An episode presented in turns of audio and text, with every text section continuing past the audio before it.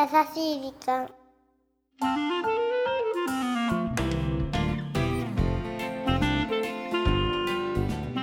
皆さんこんにちは。優しい時間パーソナリティのゆきです。キュルンチはナビゲーターのラッキーです。今週はで、なんかしっとりしてますね。やっぱちょっと深まる秋？みたいな？う。うんんわかるで今はちょうどお休み連休ですもんねまあ今日はシルバーウィークク。シルバーウィークか。はいそうなんです皆さんいかがお過ごしでしょうか？そして明日は敬老の日ということでねですね。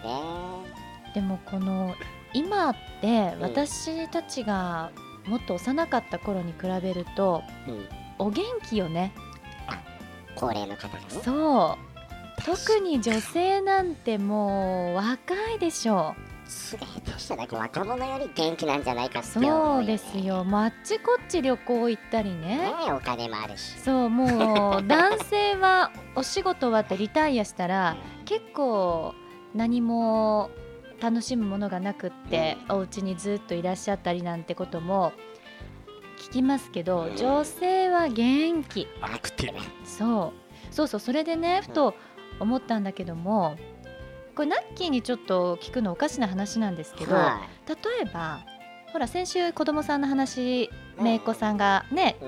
可愛いこと言ってくれたなんていうメッセージいただいたけどうん。いつからうん。自分自身をん。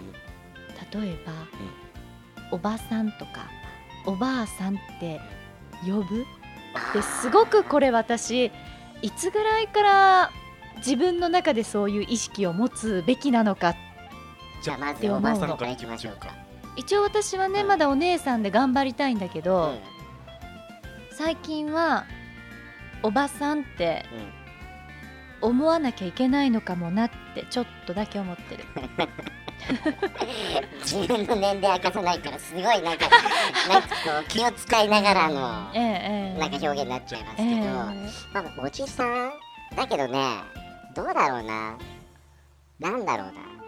やっぱ子供とかができたりするとそうよね。なんか年齢とか関係なくて、うん。なんかおじさん意識みたいのが出てくるんじゃないの？だから何々くんのママとかね誰々ちゃんのパパってなるといつまでもお姉さんねなんて言っていられないからそうするとまあまあおばさんという言い方がいいかわからないけど、うん。ちょっと自分の高音の仕方が変わるよね。そうそうそうそう。やだやだ私まだお姉さんがいいだからそう考えると、うん、例えば孫ができたりするとそうね、なんかおじいさん、うん、おばあさんみたいな意識が出てきたりするかそうだよもしれないね。ね。年齢とかじゃなくてそうか。なんかその周りの環境うん。なんかそういう位置づけになるというか。そうよね。だからちょっと納得いかないのは特にこう日本の人に多いんでしょうけど奥さんのことお母さんとかうんおばあちゃんとかって呼ぶじゃない。要はその例えば旦那さんにとっては奥さんは別に自身の母親でも自身のおばあちゃんでもないんだけど子供とか孫に合わせてパートナーのことを呼ぶじゃない？あママとか。そうそう。あとはじゃあちょっとおばあちゃんさみたいな。あれやだな。あれ女性嫌がるよね、うん。私あなたのお母さんじゃそうそうそうそうそう。そうやっぱなんか私は いつまでもじゃあゆきさんって呼んでもらえるようにね。頑張ろう。その前にパートナー探しでしょ。うるさい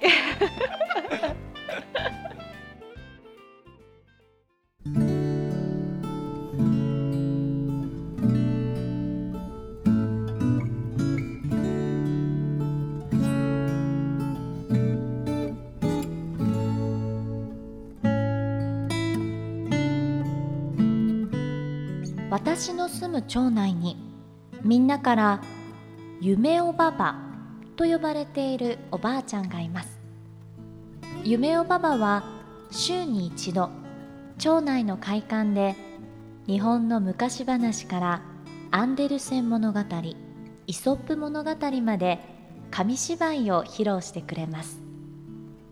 紙芝居を盛り上げるイラストも30年前から全く変わっていないそうでかなり年季が入っているのですが時に優しく時におどろおどろしく時に悲しくドラマチックに演出されるおばばのお話がみんな大好き。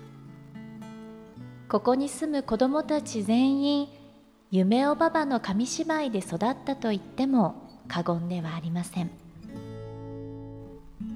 30年間変わらず週に一度の舞台をやり続けていただいて本当に感謝しています。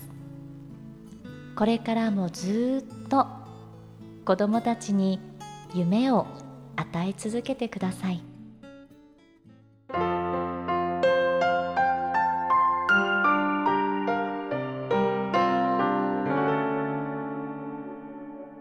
優しい時間。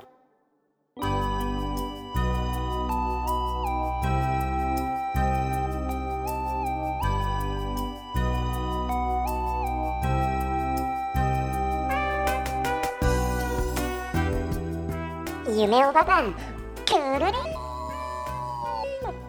さあ今週はポッドキャストネーム夢おばばっこさんからいただいたメッセージご紹介させていただきました。いいないいな。素敵です町ね内にこんなおばばがいたらなそれもね30年も変わらずにずっと続けていらっしゃるもう夢おばばにとってはライフワークだよね。まさにね。それもこの紙芝居というのが私はちょっと個人的に嬉しかった。なんか今ありえないでしょ紙芝居そうなのよ。なんか今だってちっちゃい子がスマホを触ってねそうそうそう。扱えるような時代にアナログの紙芝居。いいですね。らこれができるってことはやっぱりこの町内ではやっぱりね昔からそういう伝統っていうかさ夢おばばの紙芝居を見てみんな育っていくみたいなね。いやでも素敵だわ。こういう風な体験をした幼少期にねうん。お子さんってすごくこう感性豊かになると思うんだよね。ね。そう。だからおそらくこの夢おばばっこさんメッセージくださったこの方のもしかしたらお子さんとかが今は夢おばばにお世話になっている可能性も高いよね。絶対そうだし、うんその子供のね中から絵本作家になってる子もいるかもしれないよねそうだね。ほんとほんと。だからこういうことを街全体でうん皆さんが良しとしているところがまた素敵だなと古き置物を残していきましょう、ねえ本当です。さあこの番組では日本全国のみならず地球全土からリスナーの皆さんがこれまでに経験した優しいエピソードをお待ちしております。また番組 Facebook もやっています。噛んだね。メッセージの投稿も。噛んだよね今ね、はい、閲覧もこちらまで。ザ・カンパニーホームページ内の優しい時間のバナーをクリックしてください。ごめんなさい。いいえ URL は www.company.co.jp www.company.co.jp です。さあシルバーウィークですのでね皆さんせっかくですからお天気もきっと晴れていると信じつつ 信じつつ、ね素敵な連休をお過ごしいただければと思いますお相手はゆきでしたラッキーでした。バイバイ。いやそれにしてもう今回のメッセージを読んでねん。うん。30年間こう、まあ、紙芝居っていう世界は私は全く携わったことないけれども何かこう話すという仕事を長く続けていけて、うん。そしてそれがこうみんなに愛されてってすごくね幸せなことだしあ私も憧れるななんて思っちゃいましたよ。憧れるよね。ねえ。私もね全く夢おばばの足元にも及びませんが何らかの形でね、まあ、話すっていうことを続けていけたらいいなって。そう、だからね、やり続けること、そうすごいねね、最近思いますね。続けることの大事さ。継続はね力なりですよ。そう。で、やり続けてるとさ、また違う自分の可能性みたいなの出てくるでしょ？そうなのよね。そうそうそう。だからこう例えば夢おばばの場合は子供さんに一番こう感性豊かに育ってほしい。その時に影響をこう与えるすごく貴重な存在なわけじゃない、うん。だからそういうことって必要だよねゆきさんはなんかそういう子供の頃はいはい。影響を受けた人とかいるの？こうふと思い返すと私通っていた幼稚園がうん。クリスチャン系だったの。なのでこうお弁当の時間の前とかにお祈りをするんですよ、あなるほどね。うんうん、別にそんな長ったらしくなくてね。その習慣今でもあります。えそうなんだ。実は。見たことないなそれそうね外食の時はちょっとしてないけど まあ家族でね。うんとかまあ一人で食事する時とかはえー、そうそうそう思い返したらそうだわ。あしてるんだ、うんだからまあほらうんこのお食事をいただけてありがとうございますみたいなことを言う習慣。ってやっぱその本当に小さい時に培われたものってうん。大人になっても抜けませんね。そうだね。うん。考えてやっぱ幼少の頃何に出会うか誰と出会うかっていうのはね。大切だね。ね。三つ子の魂ですよ。私どうしてこんなひねくれちゃったんだろ また出た。自虐ゆういやでもまあそれはちょっと置いといて。まあでも誰かの何かのほんの小さい部分だったとしてもあこの人のおかげでもしかしたらちょっとこんな風に私今なってるかもって思える存在になれたら幸せなことですね。ですねなんか最近ね。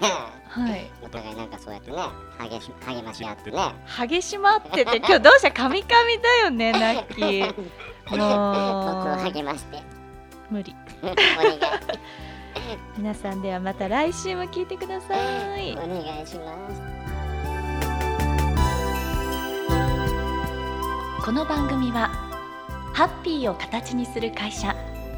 ザカンパニーの提供でお送りしました。